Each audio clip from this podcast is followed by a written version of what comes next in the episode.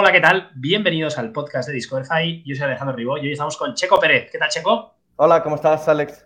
Qué gusto estar contigo por aquí. Pues igualmente, eh, para, que no para que la gente no te confunda, ¿vale? No eres el Checo Pérez eh, de la Fórmula 1. No, no, soy el primo. El, primo. Eh, y un acento muy mexicano, pero tú eres de Alicante, español soy español ya, más mexicano que, alicantino que español. Llevo ya 11 años en México, mujer mexicana, entonces ya convalido casi como, como mexicano. Oye, eh, qué bien, ya eres el tercer eh, eh, mexicano o casi mexicano que, pasa por el podcast. muy interesante y cofundador de Prix. Correcto. explícanos brevemente qué es Prix y, y ahora entramos luego con las preguntas de apertura. Venga. Prix es un... Empezamos siendo un operador logístico en 2016, cuando nace la empresa, yo todavía no estaba incorporado, em, y como operador logístico hacíamos la última milla de diferentes cadenas de farmacias. En, México las farmacias son grandes grupos de, eh, de compañías que incluso cotizan en bolsa, y en esa operación logística nos dimos cuenta que para completar una receta había que ir casi a tres farmacias. Entonces, en el 2020, antes de la pandemia, después de un fracaso emprendedor, me incorpora a Prix con un enfoque muy claro, veía una oportunidad en, eh, creía que el e-commerce en farmacia podía crecer, era una hipótesis que teníamos. ¿Qué queríamos solucionar? Dar recetas completas. Entonces, una de las visiones de Prix es ofrecer todos los productos y servicios de salud que necesites en un único lugar.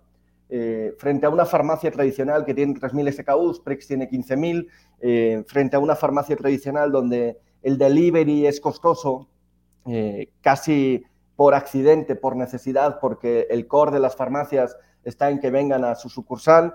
Eh, Prix nace con esa rapidez de intentar entregar todo en menos de 60 minutos y luego con una visión de cobertura en toda la República. Aunque parezca mentira, eh, no todas las farmacias en México a día de hoy tienen entrega en, todo a lo largo de, la República Mexicana.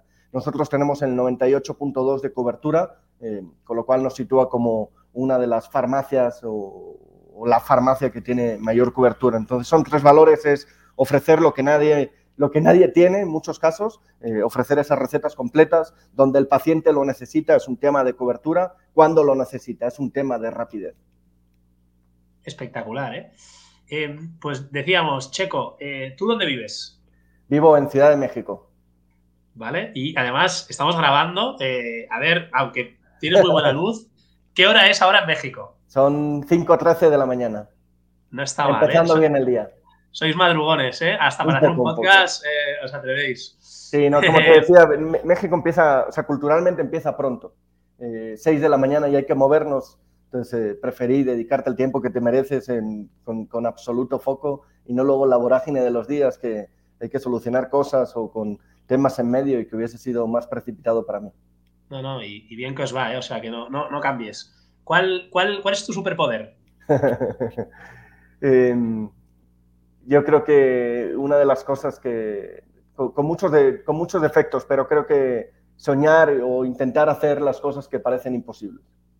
Al menos en la mentalidad eh, trato de tenerla. Eh, te vas dando cuenta que luego cuando viene gente nueva hay cosas que te proponen que cada vez lo ves más loco, pero pues esos que ahora nos proponen esas locuras era yo hace cinco o seis años, entonces intento tener esa mentalidad de no dar un no nunca es muy bueno, ¿eh? muy inspiracional. ¿eh? Em, si fueras una marca, ¿cuál serías? Prix. Ah, esta te la he puesto a huevo, ¿eh? eh tiene, pues su nombre, te, quiero explicar por qué Prix, em, que es algo que, que, estamos intentando trabajar mucho. Prix empieza con la P. Nosotros no tenemos clientes, tenemos pacientes. La RX es el acrónimo de recetas. En nuestro nombre va que tenemos que entregar las recetas completas.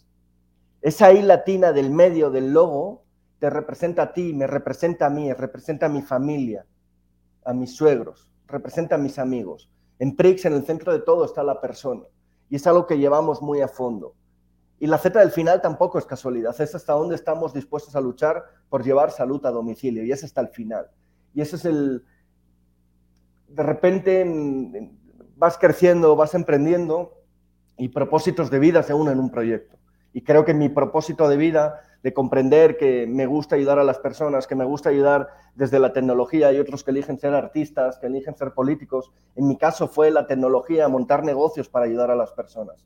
Y es algo que llevo muy, muy, muy tatuado.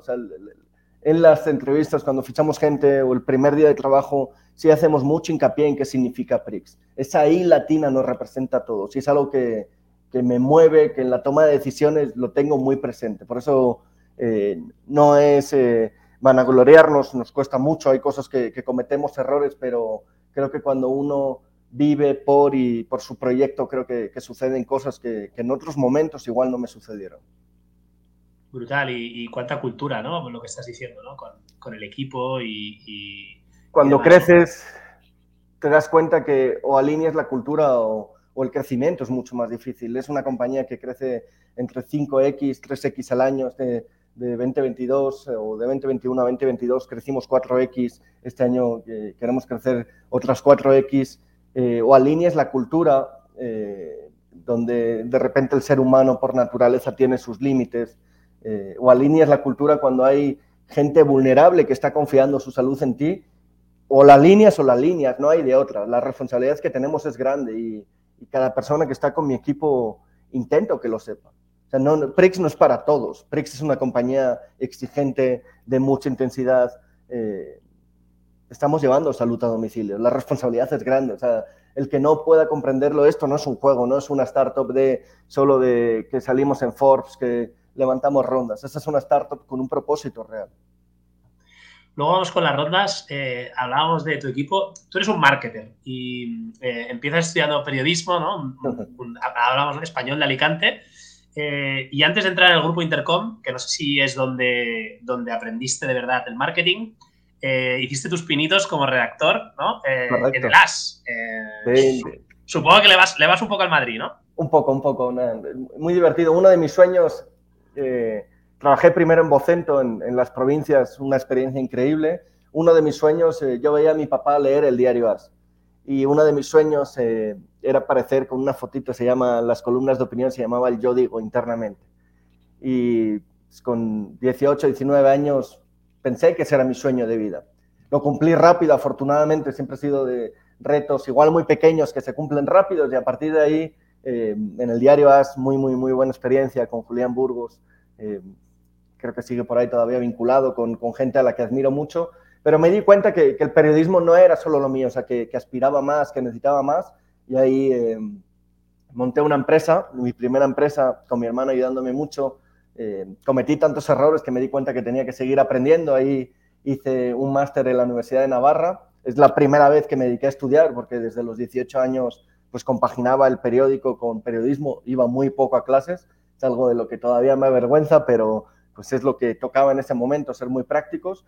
Y a partir de ahí, del máster, obligatoriamente tenía que hacer una beca.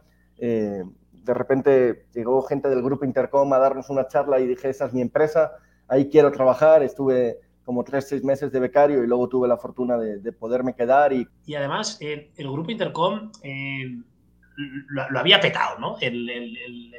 cuando empezó Internet fuerte, ¿no? Eh, y en esa época no sé si estaban ya más en un momento de crisis o no, pero tenían, pues, tenían InfoJobs, tenían bodas.net, tenían un montón de proyectos eh, enormes. tú en concreto te metes en un tema deportivo, ¿no? Supongo que, no, me meto, me eligen, eh, me tocó las épocas buenas. Em, algo que me fascinaba es que de repente podía estar centrado en tu proyecto, comías con la gente de bodas, eh, luego ibas, estabas con la gente de InfoJobs. La verdad es que conocimos 10, 15, 20 proyectos increíbles de gente con mucho, mucho talento y eso te, te inspira, eh, te reta continuamente. Acabé en Fanscope, eh, que eran redes sociales aficionados a equipos de fútbol, eh, un proyecto que, que, me dio mucho. Buena parte de lo que puedo ser ahora, de lo que he podido comprender, viene de ahí, de esa actitud, de, de cosas que hicimos. Creo que en Fanscope, si algo teníamos, nada es imposible. Creo que esa cultura del nada es imposible venía ahí con, con Paco Lanas, eh, que ahora es director general de Bigui, con David Garzón, que ahora está en, en Doméstica, con Jesús Carrera, que está en Vocento. O sea, yo siempre digo que el Grupo Intercom fue una cantera de, talentos y se juntaba mucho talento ahí. Hay cosas que, que, no salieron, evidentemente, pero creo que el aprendizaje, que, el, que esa cultura eh, nos quedó muy latente. ¿Y, fue desde Intercom que acabaste aterrizando en México? Sí, casi por accidente, por mucha insistencia de Paco. Ahora lo comprendo, ¿eh? y creo que hay cosas, y, contigo que te escuchan muchos emprendedores, ahora con perspectiva, eh, posiblemente vine con mucha tristeza, con, no sé si depresión, pero huyendo de muchas realidades, de, cosas que no comprendía en mi vida y que con 24, 25 años no sabía expresar. Y ahora, con cierta distancia, lo, he podido comprender. Entonces, Paco me insistía mucho. Eh, con mucha rebeldía con él, es algo que, ahora que, está en Colombia con él, intento estar más en contacto, lo, voy comprendiendo. En aquel momento fue México por accidente, empezaba a llegar la crisis a España, teníamos tráfico en México y como es Grupo Intercomes, vete para México y haz lo que tengas que hacer.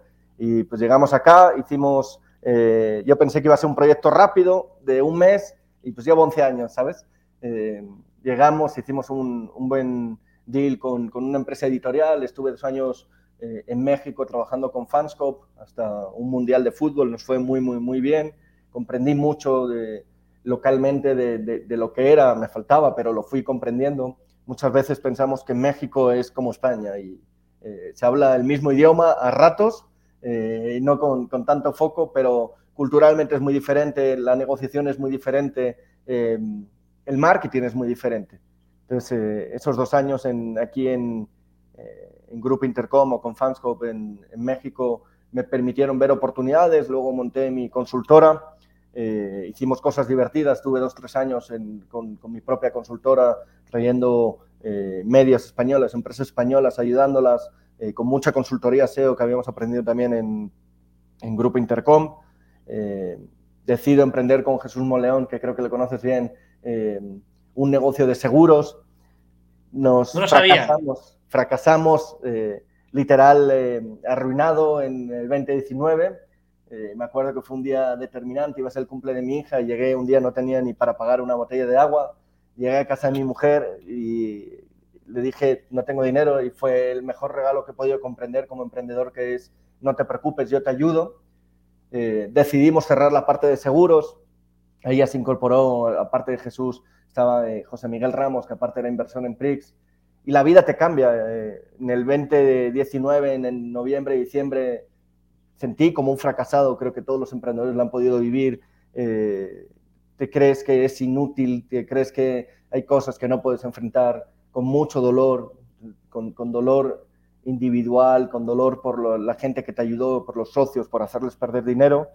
esa etapa fue muy divertida en diciembre porque José Miguel eh, me apoyó desde el momento uno, creo que es una de las personas mágicas en mi vida. Eh, me propone, tiene un Venture Builder enfocado en salud y me propone tres negocios, gimnasios, una clínica de diabetes y una farmacia que era Prix, que en aquel momento había colaborado, eh, pero era un operador logístico, no, no era una farmacia tal cual. Y como buen hombre elegí los gimnasios y mi mujer, tienes que ir a la farmacia. Y estuve una semana batallando, intentándolo convencer que lo ideal era los gimnasios y decidí casi místicamente, mágicamente, ahora voy comprendiendo cosas, que el, el proyecto era la farmacia, me incorporo ya full time en Prix en enero del 2020, eh, con dos personas en el equipo de e-commerce, literal, dos, tres personas, y pues ahora somos cerca de 500 y con, con buen crecimiento, con una pandemia por el medio. Entonces, eh, parte de lo que he comprendido, parte del mensaje es, los proyectos van bien, en, o sea, los errores están ahí. Creo que cuando uno se equivoca, cuando uno fracasa, hay que levantarse, curarse rápido las heridas, que no es fácil, y seguir. Y buena parte de lo que es Prix ahora es porque vengo de fracasar. Entonces, eh, esa es la historia, no, no, no, no me creo las historias románticas de gente que no haya fracasado, que, que no lo haya pasado mal. O sea, venimos de ese dolor y creo que el dolor mueve muchas veces la, la compañía. ¿no? Posiblemente si no hubiésemos tomado o no hubiese insistido en la decisión de mi mujer, no estaríamos ni hablando aquí ahora no estaría ni en Prix y posiblemente no estaría ni, ni en México. Sí, sí, esto es ir conectando los puntos y, bueno, eh, aprendizajes, ¿no? Tal cual. La verdad es que una historia espectacular eh, y explícanos, ¿no? Desde enero del 2020, que sabemos luego lo que ocurrió, ¿no? Pandemia y demás, ¿cómo, cómo son esos primeros meses eh, en Prix con todo por hacer, ¿no? Y con una pandemia que, que, en México azotó fuerte también, ¿no? Como en casi todo el mundo. Sí, fuerte. Mira, un poco cuando, cuando entramos en el 2020, entro como co-founder, eh, la verdad es que con mucha fuerza me escucharon mucho eh, los dos socios que estaban iniciales, eh, el Inge Mansur y, y, Raúl. Teníamos una visión que es estar en todos aquellos canales donde hay una transacción de salud digital. Yo veía, intuía que Mercado Libre, Amazon no estaban tan focalizados en aquel momento en la farma. y sobre todo Mercado Libre, que era un canal muy, muy, muy virgen, no tenía vendedores oficiales. Continuamente eran casi eh, una categoría amateur. Posiblemente no sabían ni de dónde venía el medicamento. Y Mercado Libre desde el día uno, cuando comprendió lo que queríamos hacer, nos empezó a apoyar y nos vino muy bien en ese arranque. La verdad es que es uno de los aprendizajes, empezar con Marketplace. Eh, entonces empezamos a, tener revenue muy rápido. Y te cuento dos anécdotas que, que un poco dan sentido a que la vida es lo que es y que vas a tener problemas, pero también la vida se va a poner de frente. Eh, de los primeros días nos equivocamos en un lote de Lysol. Lysol era un spray muy conocido en México eh, que te permitía desinfectar las zonas. Y si teníamos que comprar 100 unidades, creo que compramos 10.000. Se fue una orden de compra mal con dos ceros, que ahora puede parecer una locura, pero yo creo que eran como 10.000. Acuerdo que empezaron a llegar camiones a descargar pallets. Y ahí mi primera toma de decisión, teníamos crédito del mayorista, pero era, lo tengo que devolver. Intuíamos algo de la pandemia, ya en Asia estaba. Y de repente a las dos semanas había ido vendiendo, pues de 100 en 100, y llega un día que vendimos 2.000 unidades de esa madre. Entonces, eh, de un error se convirtió en algo. Y la segunda lección importante, y es donde me empieza a clavar mucho con, o sea, con, con el enfoque en el paciente, la persona, eh, de repente ese producto, si nos costaba 5 euros, lo vendías en 6 y se vendía, lo subías a 10 y se vendía, lo subías a 15 y se vendía. Entonces llegué un día orgulloso a casa y le dije a mi mujer, mira, estoy vendiendo este producto en 20 euros. Y lo mismo con el director general, venía dolido de un fracaso y los dos, mi mujer la verdad es que es muy buena guía, eh, me hicieron una reflexión, es, esto no es un negocio cualquiera, aquí hay salud, tiene que ser el precio justo. Entonces ahí comprendía y creo que, que se unen muchas de las cosas, ¿sabes? No es solo vender, es el que estamos aportando a la sociedad. Y fue una de las lecciones grandes. Evidentemente como empresa quieres vender, tener utilidad, pero ese mensaje fue de, wow, o sea, tengo una oportunidad en el mercado por un error o sea, creo que le puede sacar provecho, pero no someter a la gente. Cuando hablábamos antes de, eh, antes de entrar de por qué colaboramos con empresas, por qué colaboramos con Yosu, con otros emprendedores, creo que el que uno funcione no significa vasallar a otro. El que una empresa vaya bien no significa vasallar a otra. Yo vengo del otro lado también, entonces eh, no siempre puedo, pero cuando hay empresas que nos piden ayuda, que, que nos piden colaborar, siempre intento darles, eh, ponerme en esa piel, ¿sabes? de gente que no todo va bien cuando uno lo necesita y, poder ayudar. Y esa es una de las grandes lecciones que aprendí en pandemia. Y la historia pues se resume rápido, empiezas a crecer, em, crecer, crecer, crecer. He leído yo en el Forbes que ponía que habéis crecido un 800%. Sí, en el, del, del, 20, del 2020 al 2021 crecimos mucho y son eh, pues porcentajes... veníais de muy abajo, quizá, ¿no? Sí, a ver, no, tan abajo, era una compañía que en logística facturaba 7, 8 millones de dólares, pero pues había que hacerlo, había que empezar a crecer, entonces son eh, cosas que, suceden. Un poco como te decía, no, no nos miramos tanto en cuánto crecemos, eh, intentamos no mirar mucho la competencia, no es fácil en estos entornos y, y en este invierno de los emprendedores donde pues todo el mundo va comparándote, el foco absoluto es el paciente. O sea, nosotros sabemos que si resolvemos muchos problemas de pacientes, va a llegar donde tenemos que llegar. Nuestra misión no es ser un unicornio, no es ser una empresa eh, súper bien valorada por los fondos, es la consecuencia de algo y esa consecuencia de algo es ser el proveedor favorito de salud. Y hablas de unicornios y claro, está en boca de todos la prensa, lo único que quiere publicar son rondas de inversión, unicornios, etcétera. Y, bueno, eh, está por internet, ¿no? Eh, tenéis varios fondos americanos, habéis levantado más de 8 millones de dólares, ¿no? Vuestra valoración ya es de superior a los 100 millones de dólares y, estáis eh, creciendo, igual ya no el 800%, pero, pero muy, muy deprisa, ¿no? Em, ¿Cuáles son un poco eh, la facturación del año anterior o, datos que puedas compartir para, ver un poco el orden de, magnitud? A ver, eh, no, puedo compartir mucho facturación, luego con los fondos americanos también hay un tema de, discreción, pero eh, es una compañía que, que, el foque desde el primer momento, incluso antes del 2020, ya éramos rentables, tenemos una buena dinámica de capital de trabajo, entonces nos permite crecer a lo que tenemos que crecer. Parte de los socios que elegimos, tanto como fondeo, eh, son aquellos que, a ver, creo que hay momentos y momentos, ahora podemos elegir. Igual en otras circunstancias en el futuro no podemos, madera, espero que no, pero a día de hoy comprendemos y elegimos socios que estén alineados con nuestra forma de crecimiento. Y nuestra forma de crecimiento es, oye, ¿podría ser mucho más rápido crecer 10x cada año? Sí, pero a costa de muchas otras cosas. En nuestro caso está, estamos muy focalizados en la rentabilidad, estamos muy focalizados en eh, tener que crecer como tenemos que crecer, comprendiendo los retos. Creo que hay cosas que, por mucho que queramos, eh, se pueden acelerar, pero creo que, la base no, no, es importante. En este invierno, como todo, ha salido gente, pero sí eh, creo que, hemos podido elegir las personas que queremos tener. No nos hemos visto obligados necesariamente a eh, tener que hacer despidos masivos y creo que eso es también por la filosofía que, teníamos de crecimiento. Entonces, también tenemos una historia y, unas, unos valores que queremos y, que firmemente pensamos que la gente que nos acompaña, que pone su dinero, también tiene que compartirlos, ahora mismo que podemos elegir. Eh, hablábamos de México, em, no sé si hay mucha competencia allí eh, o en la TAM, lo digo porque aquí en España, que igual nuestra audiencia pues es más española, no sé si vuestra, vuestro modelo se parecería a Farmacius, a Promofarma, o en Estados Unidos a, Walgreens, ¿no? que, es, que es gigante y, factura varios, varios billions. Sí, creo que son, son modelos diferentes. Em, y esto es, es, interesante. En México casi no hay farmacias independientes. Son, la mayoría son cuatro o cinco grandes grupos de farmacias. Eh, literal con más de mil, dos mil sucursales, muchos de ellos cotizando en bolsa. Hay un mundo farma muy, muy, muy tradicional incluso orientado hacia la farma tradicional.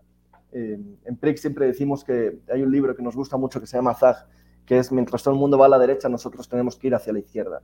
¿Qué nos permitió eso? Oye, hay mucha competencia a día de hoy y seguro que hacen cosas muy buenas, pero son brick and mortals, están pensando en lo tradicional. Cuando empiezan a pensar en lo digital, hay alguno que lo hace, pero les duele. Es como si a mí me pones ahora a pensar en cómo tengo que abrir sucursales. No voy a saber, no es mi expertise y ahí eso nos da un valor diferencial.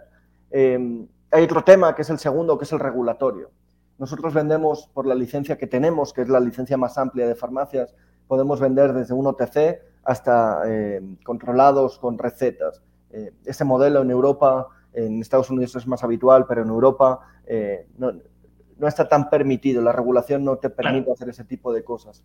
Entonces, es, solo, solo, OTC sin receta, ¿no? Exacto. Entonces nosotros sí somos una farmacia eh, tradicional. No, no, no, sé si de verdad, no, es quitar mérito al resto, o sea, hay regulación que hay, pero aquí puedes conseguir realmente todo lo que necesites.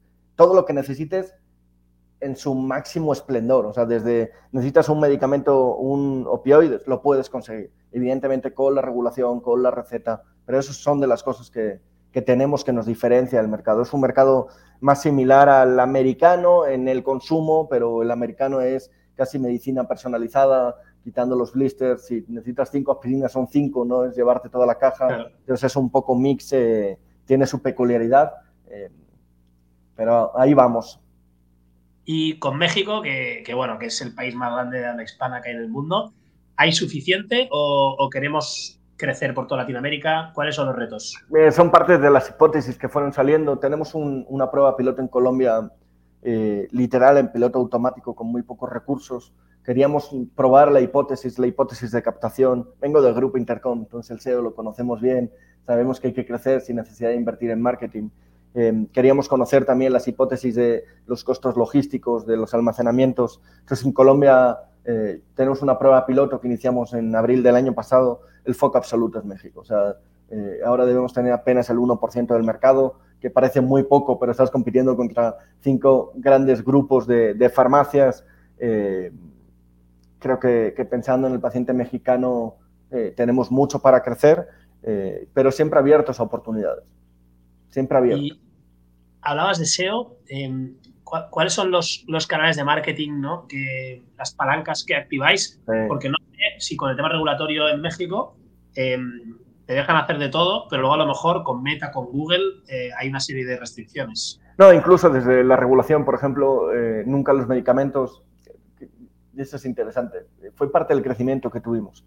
Cuando empiezo a analizar desde mi visión de Grupo Intercom, que bien o mal soy hijo de, de esa empresa, eh, yo empiezo a ver los portales a nivel SEO y estaban muy mal hechos. Y fue parte por lo que me animo a llegar a la farmacia.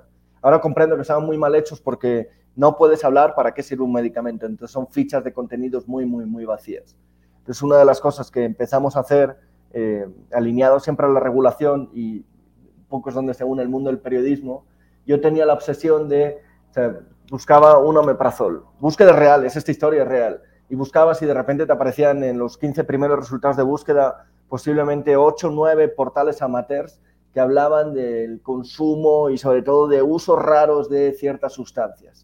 Entonces lo que empezamos fue eh, generar una redacción y empezar a generar contenidos y mm, cuando nos quisimos dar cuenta teníamos 12 millones de usuarios únicos. Esta empresa casi empezó con el tráfico antes que con la monetización. Y es algo que seguimos. Una de mis obsesiones este año es eh, tener la influencia en todos aquellos canales de transacción, o más que de transacción, de información digital. Eh, trabajamos mucho todavía con, con, guías de salud, donde no transaccionamos, pero traducimos un poco para qué sirve el medicamento. Creemos que sin quitar la figura del doctor, del valor del doctor, pero creo que hay cosas que nos merecemos saber como pacientes.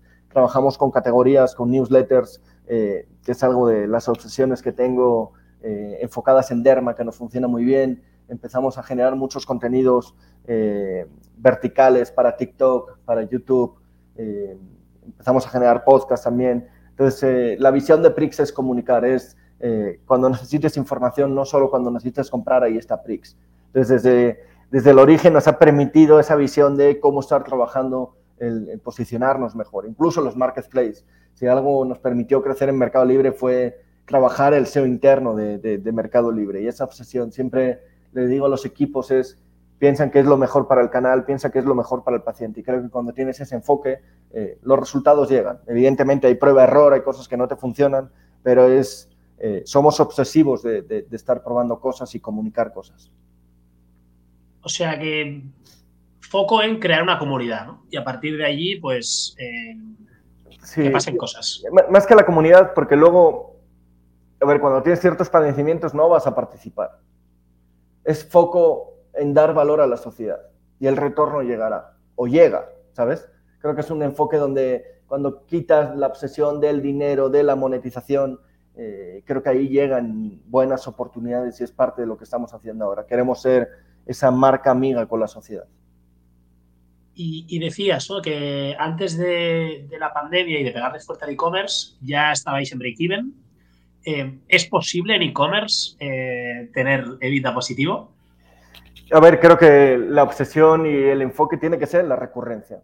Eh, nosotros en el equipo lo tenemos dividido en dos, áreas. Es monetización, que es el, encargado, la encargada de, de, generar esa primera transacción, y luego un tema de retención, que es, ya te ha hecho la primera transacción, ahora cómo más va a tener que, eh, que gestionar. Tenemos, por desgracia, una ventaja que son enfermedades crónicas donde hay personas que el medicamento sí o sí lo van a tener que tener de por vida. Pero nuestra obsesión absoluta es que vuelvas a comprar en Prix. ¿Qué hacemos para eso? Estar eh, luchando con los laboratorios para obtener los mejores precios, estar comunicándote el apego a tu tratamiento, el estar entregando a tiempos, que es uno de los grandes retos que tenemos. Nosotros estamos entregando ahora por encima del 86% en tiempos y, nos duele. El objetivo es el 97% en tiempo, la promesa de valor. Eh, creo que, que, cuando el enfoque es en un usuario, un paciente que ya has conseguido, te vuelva a comprar, creo que es ahí donde está la rentabilidad. Creo no, está ahí la rentabilidad. Y, y hablamos de, del catálogo, de Derma, de, de productos con receta. ¿Cómo de grande es Prix? ¿Cuántas SKUs, cuántas marcas? Son, eh, en catálogo debemos tener más de 25.000 SKUs, activos eh, por encima de 15.000.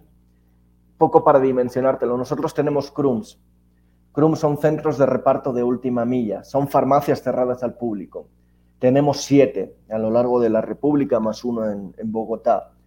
Esos Crums manejan entre 5.000 6.000 SKUs, que son los que te podemos entregar muy rápido, pero luego tenemos un área donde te busca cualquier medicamento que necesites. Eh, en buena parte los encontramos, aunque sean muy complejos, aunque sean de alto ticket, de alta especialidad. En otros, pues eh, si hay desabasto en el mercado, podemos hacer lo que podemos hacer. Eh, creo que esa es la dimensión de PRIX, ¿sabes? De, cuando vas a un centro de reparto, a un CRUM, comprendes, tangibilizas lo, que hay, en lo, que puede ver el paciente. Y son productos. Una farmacia tradicional se suele mover entre los 3.000, 3.500 SKUs. nosotros somos 3, 4, 5 veces más grande que eso y, y, seguimos, y seguimos buscando proveedores. Y una obsesión de este año es no solo dar medicamentos, sino también servicios. Creemos que la medicina, la medicina va a ir hacia domicilio. Queremos que la medicina llegue a casa.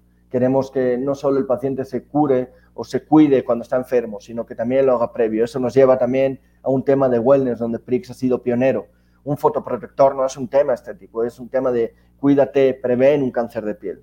Unas vitaminas no es de es para que te veas mejor, es prevén enfermedades. Estamos trabajando mucho en, ese sentido con buenos equipos de categories y eh, intentando crecer nuestro catálogo mes con mes. Eh, ¿Se parece el negocio no tanto a un e-commerce convencional, sino más a lo mejor a, Globo, a Rappi, ¿no? Eh, a Amazon? Es decir, es muy importante la última milla hay que tener el producto repartido por todo el país eh, y eso debe ser súper complejo, ¿no? Sí, es un mix, porque nosotros sí, lo que vendemos es nuestro. Eh, en muchos casos tenemos economía de escalas, tenemos la ventaja de ciertos eh, mayoristas que nos pueden entregar el mismo día, pero todo lo que vendemos es nuestro. Es vuestro. no, o sea, no nos apalancamos en terceros. ¿Por qué? Porque creemos que es una categoría difícil y que se merece el respeto el producto que se debe, que se debe merecer todos los repartidores son exclusivos de salud. Eh, regulatoriamente y por coherencia de empresa no puedes entregar un pollo frito y luego entregar una metformina a una persona con, diabetes. Entonces, eh, eso es parte de nuestra hipótesis de especialización, porque es muy fácil perderte y de repente empezar a entregar otras cosas. En nuestro caso lo tenemos muy claro. Somos un especializado en el mundo de la salud. Pero, eh, evidentemente, como bien dices y como bien lees, no, nos fijamos más en eh, mercados libres, Amazon, Rapis, Globos, en cómo solucionan ciertas cosas que posiblemente las farmacias tradicionales, con el respeto que lo tenemos, pero somos más cercanos a un entorno 100% digital. Y, en ese sentido, eh, hay un gran almacén central, eh, este que recibió los 10.000 botes de, gel o no sé qué era, y, y, ahí eh, luego lo repartís a, estas farmacias eh, ocultas? Intentamos tener stock a muy pocos días, es parte de la ventaja de Prix, poco capital de trabajo. Eh, la ventaja que tenemos cuando seleccionamos proveedores es que nos entregan en cada uno de estos almacenes, de estos CRUMs. Entonces tenemos repartos directos a los tres almacenes en Ciudad de México, en Guadalajara, en Monterrey y los próximos que vienen. no estamos planteando si en algún momento un 3PL nos puede hacer sentido, por eso también la alianza con, con Cubo, con el buen Josu que ha estado por aquí, nos puede hacer sentido explorando, pero nuestro modelo, nuestros almacenes están en zonas céntricas, porque eso nos permite acortar el tiempo de entrega al paciente. Están hechos para que un repartidor se lleve el producto. a nosotros no nos vas a ver en las afueras, estamos en zonas céntricas, igual en, zonas no tan fancies, en lugares más ocultos, que, con rentas más baratas. Esa, eh, ese modelo nos permite eh, llevar salud a domicilio, es lo que buscamos. Lo que necesitas lo más rápido posible y hablamos del domicilio, hablamos de e-commerce, pero esta comunidad que decías, ¿no? Ya le estáis ofreciendo otras cosas, ¿no? Hablabais de no son clientes, son pacientes y tenéis en vuestra web una nueva línea de negocio, ¿no? O, de, oferta que se llama orientación médica en línea. Sí, es algo que aquí es bastante más habitual, sé que en España todavía cuesta. Eh, empezamos con asistencia médica digital, creemos que es el, la evolución del doctor. Nunca le vamos a sustituir físicamente. Creo que hay padecimientos que nos guste o no, vamos a tener que ir a ciertas consultas. Pero creo que hay cosas en ese sentido de la salud a domicilio que empiezan a cambiar. José Miguel Ramos, que es socio, además eh, conoce muy bien, nos da una visión a largo plazo. Eh, pruebas diagnósticas a domicilio, creo que, pues que ahora te mandemos una PCR a domicilio, ahora parece normal, pero fuimos los primeros en hacerlo. em, que de repente te puedes hacer un análisis de, de, sangre a domicilio, colocando unas gotitas de sangre en un cartoncito y que luego eso lo podamos analizar. Pues son cosas de las que estamos viendo, que estamos explorando. Em, tenemos, si algo queremos conseguir es que si necesitas ir al doctor, si necesitas un análisis eh, de sangre y necesitas medicamento, lo encuentras todo en Prix. Y es lo que estamos construyendo, es parte del enfoque eh, importante de este año, es ofrecerte todo aquello que necesites, que la regulación permite, en un único lugar. Entonces ya no solo que puedas conseguir la primera teleconsulta, eh, que además la damos gratuita, es que te podamos mandar estudios de sangre a domicilio, que te podamos mandar una radiografía a domicilio. O sea, todo lo que necesites de salud, tenerlo en un único lugar y a domicilio trabajamos por eso, por mejorar la calidad de vida de las personas. Y creo que el ahorrar tiempo, eh, esto no es ir a verte un vestido que te quieras poner, no es ir a ver eh, unos pantalones que te queden bien. A nadie le gusta comprar salud, a nadie le gusta hacer una fila en una farmacia. Y eso es parte del problema que intentamos resolver. Y, entrando con el problema, ¿no? Y cómo habéis enfocado la solución, el modelo de negocio, eh, ¿crees que es más fancy de cara a inversión, por ejemplo, o de cara a vender la compañía en un futuro, que igual está también ahí en el, roadmap, no ser solo un e-commerce, que las valoraciones de e-commerce pues son las que son y hemos dicho antes que cuesta tener vida positivo, sino ser más una plataforma eh, all-in-one para el paciente, ¿no? Que, que, no se limita solo a la transacción del medicamento. A ver, muy buena pregunta. Todos los conceptos se ha puesto de moda el super app. Creo que que hay conceptos y, visiones. En nuestro caso es ser especialistas en salud. Empezamos, la misión está en generar un ecosistema de salud. Ese ecosistema que lleva, empezamos por lo más fácil, que es lo que más transacciona y era más digital, es medicamentos. Pero hay pruebas diagnósticas que ya empezamos a tener, hay receta digital que ya tenemos ahí, estamos trabajando con, eh, con varios proveedores y además con algunos de ellos mágicos como Everardo eh, de Prescripto. Eh, hay clínicas de síndrome metabólico, como puede ser la diabetes. ¿Por qué no empezamos a digitalizarlo? Creo que el, valor de Prix es, nosotros somos muy buenos en generar demanda y en convertirla en venta. Ese es el valor de Prix. Luego aparte hay otros que es, eh, oye, te puedo operar almacenes y eh, ser eficientes en logística de última milla. Eso es otro de los valores. Entonces creo que, más allá de, de, que sea algo fancy de cara al fondeo, es algo pensando en el paciente cuando tienes el foco en el paciente es qué es lo que necesitas, yo te lo voy a dar, no significa que yo, Prix, ejecute cada una de esas acciones. Oye, Prix va a hacer toda la tecnología de receta digital, no. Prix va a hacer una clínica de diabetes, ahora mismo no, pero sí seleccionamos a los mejores. Y es parte de esa colaboración. Creo que, en este entorno en el que estamos, empresa que no quiera colaborar, empresa que quiera atascarse en hacer todo, eh, creo que va a ser más complejo. Primero porque creo que el enemigo de todos es el tiempo. Entonces, cuanto antes seas capaz de integrarte, eh, creo que antes eh, vas a poder correr y probar hipótesis que al fin y al cabo son hipótesis, que no necesariamente van a funcionar. Sí, y, hablábamos también de, lifetime value, ¿no? Al final, eh, ese paciente los costes de adquisición no paran de subir en general en el mundo. No sé si a vosotros os ha ocurrido, ¿no? De momento no, toco madera, que nos tarde llegar un poco más, pero sí, entendemos que es la dinámica que hay en el... Pero bueno, hablabas, ¿no? Es un modelo de recurrencia y si encima eh, le puedes ofrecer otros servicios que no sean el, propio medicamento, eh, pues es un cliente para toda la vida, que es un poco la visión de Amazon, ¿no? Eh, y de Mercado Libre, de, oye, te capté una vez, me costó tanto, pero es que no me importa porque luego te tengo eh, cautivo para toda la vida. Tal cual. Pensamos en seguros de salud, pensamos en...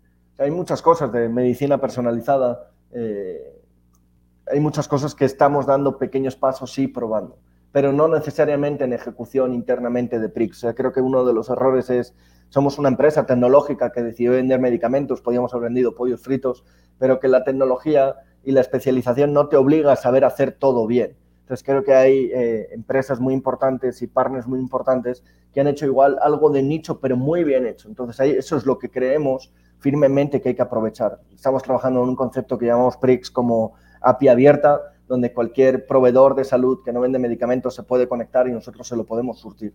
Telemedicina, recetas digitales. Entonces eh, creo que es uno de los conceptos donde se une bastante bien al ecosistema PRIX que, que estamos construyendo.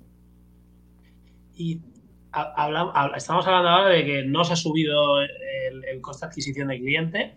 Eh, hablabas antes de que le dabais muy fuerte al SEO, eh, quizá porque no se, estaba, no se está haciendo muy bien el SEO, porque es muy difícil, incluso por, porque no se pueden utilizar según qué cosas y demás.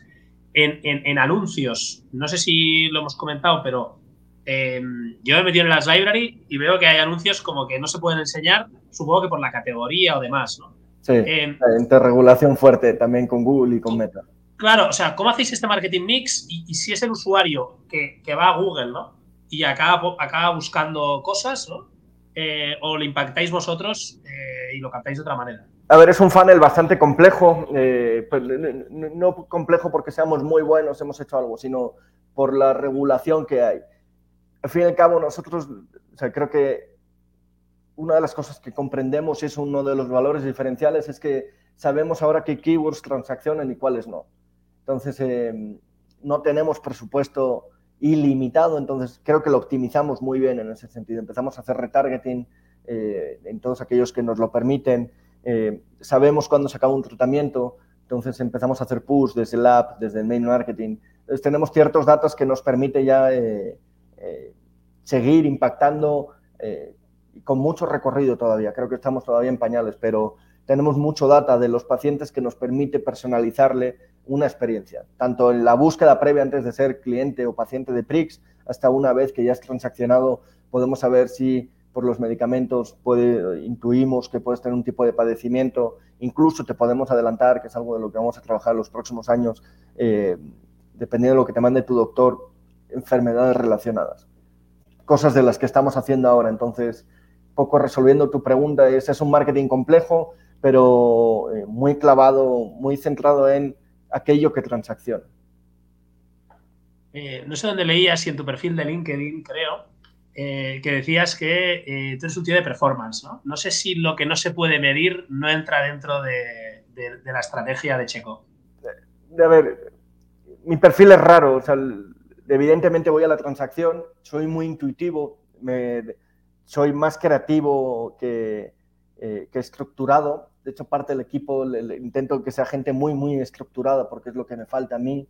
Eh, intentamos medir muchas más cosas, pero creo que la vida también es feeling, o sea, es saber, creo que esto va por ahí y hay que probarlo rápido y medirlo rápido. O sea, al fin y al cabo, la métrica importante es, ¿te transacciona o no te transacciona? Puedo ser eh, la marca que más me pueden buscar o con la que se pueden informar, pero si no acabo generando ventas, no tiene sentido. Entonces, esa es la métrica relevante. Cuando vemos que mes con mes, afortunadamente, seguimos creciendo en el e-commerce con cifras eh, o, con porcentajes de más de dos cifras, eh, es que las cosas van saliendo bien. Oye, y, hablando un poco de, tecnología, eh, miraba, no sé si son datos reales, porque al final son estas plataformas que te dan información, que en diciembre tuvisteis más de dos millones de visitas eh, a la página y, es un WooCommerce eh, con un catálogo de más de 25.000 SKUs.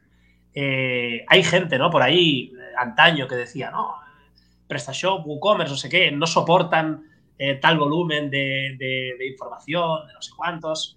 Em, ¿Cuál es vuestra opinión y si, estáis pensando en una migración a lo mejor? Mira, tenemos 12 millones de usuarios únicos entre apps, entre los diferentes portales que hacemos donde no se transaccionan, más el e-commerce.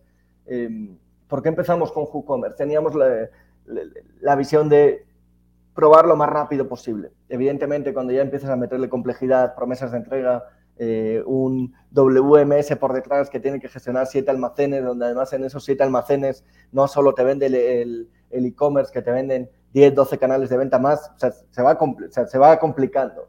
Eh, yo creo que los modelos es eh, resolver problemas de los pacientes. Y creo que, que, la tecnología debe ir enfocada a resolver problemas de los pacientes. Y creo que hay tecnologías como WooCommerce, como Shopify, donde ya hay cosas hechas que posiblemente va a ser muy difícil mejorar. El modelo hacia lo que estamos tendiendo es hacia un modelo headless por completo eh, y centrando buena parte de las transacciones y microservicios y nuestro API en la parte del WMS que tenemos eh, y a partir de ahí empezar a disparar eh, información. A día de hoy nos permite crecer, es algo que estamos consiguiendo. Siempre están las migraciones. El tema es qué es el enemigo, ¿sabes? O cuánto más vas a poder crecer, igual optimizando con la hipótesis de que con una tecnología propia o con otra tecnología vas a poder crecer o si realmente ese tiempo lo dedicas a mejorar la captación, a mejorar los feeds. Eh, son hipótesis que evidentemente están en el día a día y que nunca sabes cuál es la correcta. Pero a día de hoy Prix es velocidad. Eh, Prix es, tenemos que resolver los problemas del día a día establecidos cada vez y cuando creces eh, comprendes que es menos es más, pocas acciones muy bien hechas. Pero esto no se trata de mandar cohetes a la luna, esto se trata de que quieras un medicamento, lo encuentres rápido, le des el botón de comprar y pase rápido y te lo entreguemos rápido. Creo que muchas veces eh, intentamos buscar complejidades donde no debe haberlas. Sí, hablabas de WMS, es un Warehouse Management System, ¿no? Eh, para gestionar precisamente todo este stock que tenéis en los diferentes almacenes, ¿no? Sí, no solo el stock, el picking, packing, eh, la logística, la verdad es que es un, señor monstruo. O sea, eh, estamos despachando por día más de 10.000 pedidos. Entonces, todo eso, cosas curiosas que te puedo decir. yo creo que el WMS lo montamos cuando ya había 4.000, 5.000 pedidos. Que una de las lecciones de Prix es primero vende y luego soluciona los problemas pero si no vendes... claro. Muy lindo. Sí, creo que ahí muchas veces perdemos el foco, ¿sabes? Eh, los emprendedores, el querer tener todo impecable. Yo siempre le digo al equipo que si tienen todo bajo control es que no vamos suficientemente rápidos. Y en Prix, como buenas empresas, de repente abres una puerta y está todo ordenado, huele limpio, pero abres otra puerta y hay mierda, y hay desorden. Por eso seguimos creciendo sea, no somos perfectos. Si nos pasa a nosotros, le pasa a Amazon y le pasa a Mercado Libre. Creo que es un tema de relativizar y de saber qué problemas va a haber siempre. Oye, ¿los problemas de Prix ahora son muy diferentes a los del 2020? Sí, porque ahora mismo tener un producto de eh, 5 mil, 6 mil dólares como invertimos en aquella vez por un error, pues evidentemente duele, pero en el overall ya es poquito. Pero seguimos teniendo problemas y las empresas van a crecer y van a seguir teniendo problemas creo que parte de nuestra visión y de los líderes es qué tan dispuestos estamos a enfrentarnos a los problemas. Ese es el reto de que tenemos cualquier persona en el tipo de empresa que estemos. Pero problemas va a haber. Bueno, y, hablando de problemas, ¿tú, ¿tú, qué crees que se está haciendo mal en e-commerce? Creo que una de las cosas y es perder el foco en, el cliente, en el paciente. Creo que cuando de repente te empiezas a mirar y qué ronda ha levantado el de al lado y, uy, ese de al lado dice que ha, vendido más y te empiezas a mirar más con el de al lado en lugar de mirar a quién tengo delante, a quién estoy dando el servicio, a quién estoy solucionando el problema. Creo que ese es el principal error. Creo que estamos convirtiendo en muchos casos empresas muy inhumanas. Sí, sí, la, humanización ¿no? es, es, importantísimo y vosotros, bueno, eh, se puede ver que, que sois súper paciente centric, ¿no? de entrada porque le ofrecéis eh, una, una consulta de telemedicina gratuita, ¿no? Eh, y esto, pues, es, contactar ¿no? con, ese médico, con esa persona que, les va a atender. Qué bien. y tú, Checo, eh, te despiertas ahí mm, a oscuras, ¿no? Antes de las 5 de la madrugada en México. ¿Qué, ¿Con qué te informas? ¿Qué newsletter, podcast, medios de ahí de México o de Estados Unidos, de España te informas? Tengo cuatro o cinco newsletters, muchas de ellas las leo los domingos. Eh, me gusta mucho este tipo de contenido, ¿no? Porque sé contigo donde puedes escuchar a emprendedores. Eh, siempre tengo la teoría de que los retos que nosotros vivimos, alguien más los ha vivido. una de las cosas que ahora, después de haber superado un fracaso, de estar en Prix, no, de estar arriba, pero de, que la gente te pueda tomar como referencia de ah, qué estás haciendo, creo que es ser honestos con uno mismo y eh, vulnerable a la hora de decir, oye, qué bueno eres en esto, yo no soy tan bueno, ¿en qué te puedo ayudar? ¿En qué me puedes ayudar? Ahora que está en España, la verdad es que, eh, me atreví a estar con emprendedores. Además, creo que la comunidad emprendedora española súper abierta. De repente llega un, llega un loco que eh, te dice, oye, estoy en tu ciudad, nos vemos. Y, para muchos les sorprende, pero creo que es parte de lo que estamos haciendo. Creo que el emprendedor debe escuchar. Creo que el líder debe escuchar y entender que sus problemas hay alguien más que los ha vivido y tener la inteligencia de acortar el camino. Vamos a llegar al mismo punto, pero si alguien lo ha vivido y le costó un año, ¿por qué yo no voy a ir y contarle mis problemas y dejarme ayudar y que me cueste tres meses? Ese es el enfoque en, el paciente, en el cliente. Creo que son, eh, muchas veces tenemos egos tan grandes que nos impide escuchar, que nos impide ser como somos que intentamos siempre, si te pregunto cómo estás, a la mayoría de gente te va a decir estoy muy bien. Y por dentro puede tener una depresión. Creo que esas son de las cosas desde mi propósito de vida que intento luchar. Y ser muy transparentes y muy claros en lo que somos y lo que no somos y lo que podemos y lo que no podemos. Oye, buenísimo, ¿no? Y con, esta visión, ¿no? Que aquí también tenemos en el podcast, ¿no? De compartir y de inspirar a gente, ¿no? Y lo que decías, ¿no? lo que tú estás pasando ya lo ha pasado otro Em, ¿quién, ¿A quién nos recomiendas que se pase por aquí, por el podcast a contar su historia? Mucha gente. Creo que mi mujer, como buena emprendedora, esta casa es de emprendedores, tiene su e-commerce de productos naturales. Eh, Nancy Collin, con un proyecto ahora eh, que se llama Mínimas, bastante, bastante divertido, que me ilusiona mucho. José Miguel Ramos, Jesús Carrera de Vocento, Jesús Monleón, que no sé si lo has tenido por aquí. ha dicho que se va a pasar, pero, pero bueno, no quiero hacer spoiler siempre se le, siempre se le aprende. Eh, David Garzón, que está en Doméstica, eh, Paco Lanas de Biwi. La verdad es que eh, he tenido la fortuna de rodearme de gente muy buena con la, con la que me inspiro, con la que les puedo decir, oye, tengo este problema y la verdad es que nunca he recibido un no por, cuando les he pedido ayuda. Entonces, creo que una de las cosas es, siempre tengo y, estoy muy obsesionado en el último año con, con recordar ese, con recordarnos de niños Creo que el niño tiene la inocencia, creo que el niño tiene la sonrisa, creo que el niño tiene ese nada es imposible, creo que el niño admira. Entonces, eh, creo que no debemos perder esa esencia de niños en, muchos casos y más como están las cosas. Debemos estar siempre sonriendo y buscando esas personas a las que admiramos. Y creo que se vale decir que admiras a la gente. Creo que se vale decir, oye, qué bueno eres en eso, yo no soy tan bueno. Y creo que ahí viene la riqueza de, de la sociedad y, del crecimiento importante. Oye, Checo, ha sido un placer, eh, súper profunda esta charla. No hemos hablado solo de e-commerce, de Prix, sino hemos hablado de un montón de cosas eh, que hace mucho que pensar. Así que te agradezco muchísimo. Eh, seguiremos atentos a Prix. Estamos en esos 10.000 pedidos al día, repartiendo en, México y con un piloto en Colombia. Seguro que dentro de unos años te vuelves a pasar por aquí por el podcast y nos cuentas eh, hasta dónde habéis llegado y, eso, ¿no? Que no se centra solo en vender cosas a clientes, sino paciente centric, ¿no? Y, todo lo que rodea a este mundo de la salud. Eh, muchísimas gracias, ha sido un auténtico placer. Igualmente, Alex, muchas gracias por darnos la oportunidad y por compartir sin, sin esperar nada a cambio. Creo que esa es la riqueza y que sigáis, sigáis creciendo tanto en Discoverify y que logres ahí los objetivos que tienes para este año, que sé que también son muy ambiciosos. Muchas gracias, un abrazo fuerte. Un abrazo, bye bye.